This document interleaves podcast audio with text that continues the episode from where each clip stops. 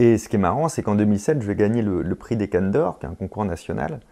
Et moi, quand j'y vais là-bas, c'est pour justement me confronter à d'autres personnes. Je ne connais pas d'autres magiciens, je veux les voir faire. Je à l'époque, tu as déjà des clients et tu fais des spectacles. Ouais, ouais, Et donc, je vais les voir faire. Et toute la journée, on passe la journée ensemble, des gars très sympathiques au démarrant.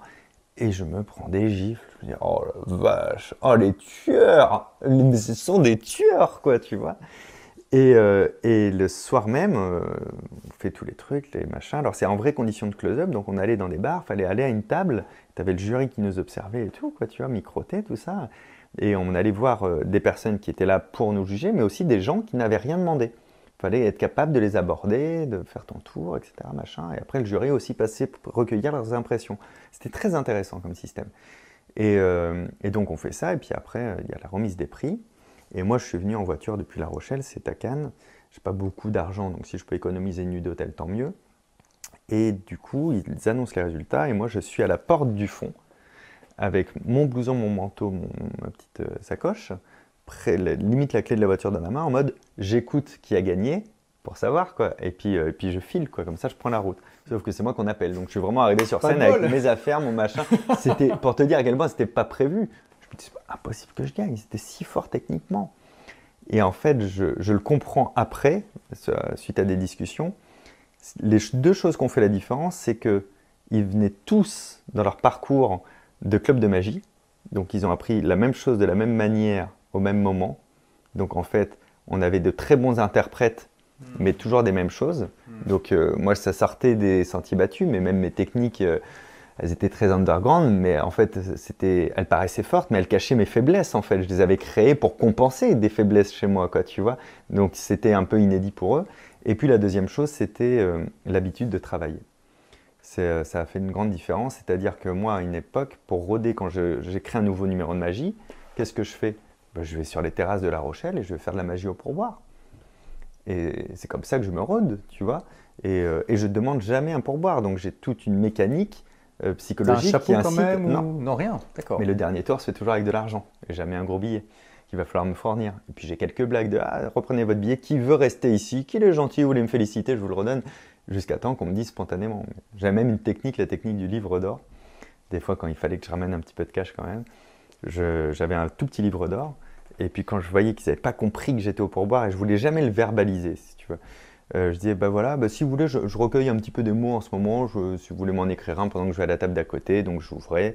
Et puis bon, il y avait un petit billet de 50 francs euh, dedans, donc je remerciais la table virtuelle, hein, vraiment, qui n'existait pas, je, remerciais pour ça. J'empochais ça, et puis j'allais faire un tour à une autre table, et je récupérais mon livre d'or où il y avait un billet qui avait été reglissé, quoi, tu vois. Tu crées de la preuve sociale. Bah, bien sûr. Oui, bah, euh, le seul métier de salarié que j'ai fait, c'était celui de, serveur dans une crêperie, et on mettait, bah, c'est très connu comme truc, hein, on mettait des pièces pour faire croire qu'il y avait des pouvoirs de données. C'est ça.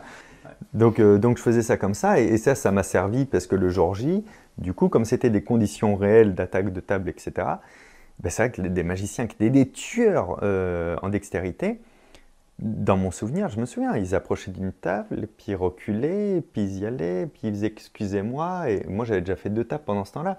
C'est-à-dire que j'avais aucun complexe à, à, repérer le trou de la table et à faire comme un serveur, j'arrive et j'y vais, tu vois? Et déjà, j'arrivais jamais en disant que j'étais magicien. Jamais. Je disais jamais, est-ce que vous voulez que je vous fasse un tour? C'est la possibilité de me dire non. Donc, tu préfères demander pardon que la permission. Exactement. C'est un bon principe. Bien sûr. Sauf dans les trucs légaux, hein, mais voilà. Bah oui, non, non, mais c'est ça. C'est, euh, j'arrivais euh, à table et puis, d'ailleurs, je me faisais passer pour un serveur le temps d'une phrase.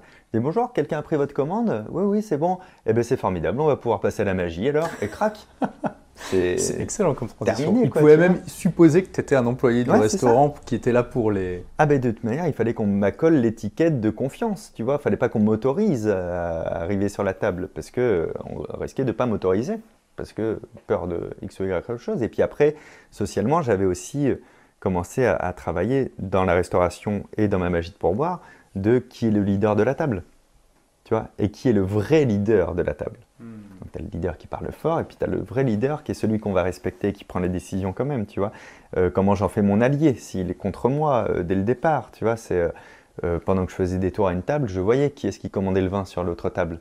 C'est lui, tu vois, qu'il faudra que j'aille voir. Et, et quand j'irai le voir et que je rentrerai sur la table, il faudra tout de suite que je lui fasse comprendre que je ne vais pas prendre sa place. Tu vois, et qu'au contraire, on va faire des choses ensemble. Grâce à lui, ça va être formidable, pas grâce à moi. Ne t'inquiète pas. Donc c'était tout ça, tous ces jeux-là. Et en fait, ces, grands techniciens de magie contre lesquels je concourais n'avaient pas cette euh, intelligence sociale, ils l'avaient pas travaillé, ils l'avaient pas expérimenté. Donc ils avaient par contre de bien meilleures compétences que moi dans, dans, la technicité, mais, mais pas des techniciens, c'est ça. En fait, que toi, tu étais un, humain avec toute la composante. Donc, il leur manquait un peu de. Bah, en fait, c'est là où je me suis rendu compte que il n'y a pas de mauvais tour. Hmm. Mais vraiment, le, tour le plus basique du monde, suivant par qui il est fait, il peut être brillant, quoi, tu vois. Et les tours qui marchent le mieux sur le public en close-up ou quoi, sont pas les tours qui vont bluffer les autres magiciens. C'est les tours avec la lecture la plus simple. En fait, si, si, tu, si je peux pas t'expliquer mon tour de magie en trois phrases, c'est qu'il est trop compliqué à suivre hmm. et, il va flopper à table. Et ça, je le garde pour plein de choses, pour mes livres. Mes livres, quand je les réfléchis, je me dis comment Michel, qui a acheté le livre et qui l'a aimé, comment il va en parler à, Jean-François? S'il n'est pas capable d'en parler parce que c'est pas assez clair, c'est que je me suis planté dans, l'écriture de mon livre. Tu vois, il faut que je revoie un petit peu ma copie. Mon spectacle, c'est pareil. En sortant du spectacle, si tu sais pas résumer mon spectacle, c'est que mon spectacle, il n'est pas lisible, quoi, tu vois.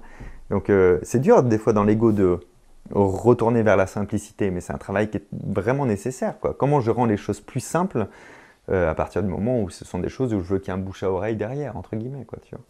Parce que c'est aussi une sorte de malédiction qui nous touche quand on devient un expert du sujet, c'est que justement, on, cherche aussi à impressionner nos pairs et on cherche aussi un défi personnel.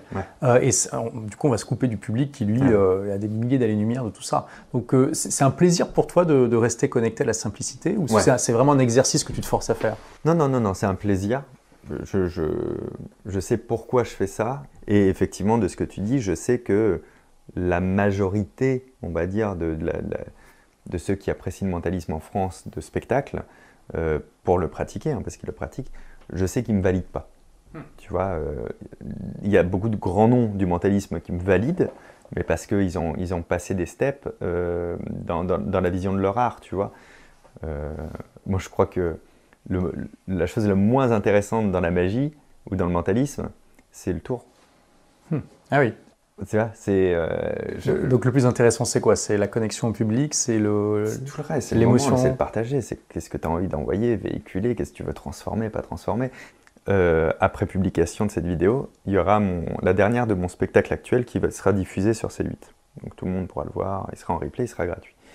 Euh, ce spectacle dure deux heures en 4 ans de scène avec ce spectacle, 3 ans et demi, il n'y a personne qui est sorti avec une autre phrase que c'était un super spectacle de mentalisme. Dans ce spectacle de 2 heures, il y a combien de numéros d'après toi de mentalisme? J'en ai aucune idée. Il y en a un seul, c'est ça? Non, il y en a 4. D'accord. Il y en a 4 en 2 heures. Et pourtant, tout le monde te dira j'ai vu un spectacle de mentalisme, ça enchaîne. En fait, ça enchaîne pas. Et en fait, si, euh, si tu arrives en voyant le spectacle à te dire pourquoi j'ai l'impression d'avoir vu plein de tours ce soir, et tu te poseras la bonne question de c'est quoi nos, arts en fait quoi tu vois c'est euh, pour moi enchaîner un tour c'est surtout un truc d'ego quoi tu vois. De tu vas pas comprendre ce que j'ai fait tu te positionnes tu vois vis-à-vis de ça. Moi je me positionne pas vis-à-vis de ça quoi. Euh, c'est à un moment donné le tour va être support à quelque chose et le secret s'il y en a un il doit il doit pas être la pierre angulaire. Quand j'écris un spectacle il faut que si j'enlève tous les tours il reste un spectacle du coup, les tours doivent euh, être un apport en fait au spectacle, mais, ils ne peuvent pas être le spectacle. Et c'est le problème d'ailleurs de la magie. Quand tu commences la magie, si je t'apprends un tour, tu peux aller faire le tour. Mais tu n'es toujours pas comédien, tu n'as toujours pas de texte, tu sais pas quel est ton personnage, quel est ton clown intérieur, quel est le message que tu veux donner, quel est le moment que tu veux leur faire passer. Tu n'as que le secret d'un tour. Autant dire rien du coup. Mais tu peux avoir l'impression, c'est le seul art, la magie, où tu as l'impression de, connaître quelque chose parce que tu connais le secret d'un tour, quoi, tu vois. Et c'est un problème, hein, parce qu'il faut, il faut se déconstruire mentalement pour se dire, en fait, la chose qui est la plus précieuse, le secret, c'est la moins importante. Elle est précieuse, mais pas importante. Merci d'avoir écouté ce podcast. Si vous l'avez aimé, est-ce que je peux vous demander une petite faveur? Laissez un commentaire sur iTunes pour dire ce que vous appréciez dans le podcast tout simplement. Ça aidera d'autres rebelles intelligents comme vous à trouver le podcast et puis à être inspirés tous les jours ou presque par lui. Merci et à très vite pour de nouvelles aventures.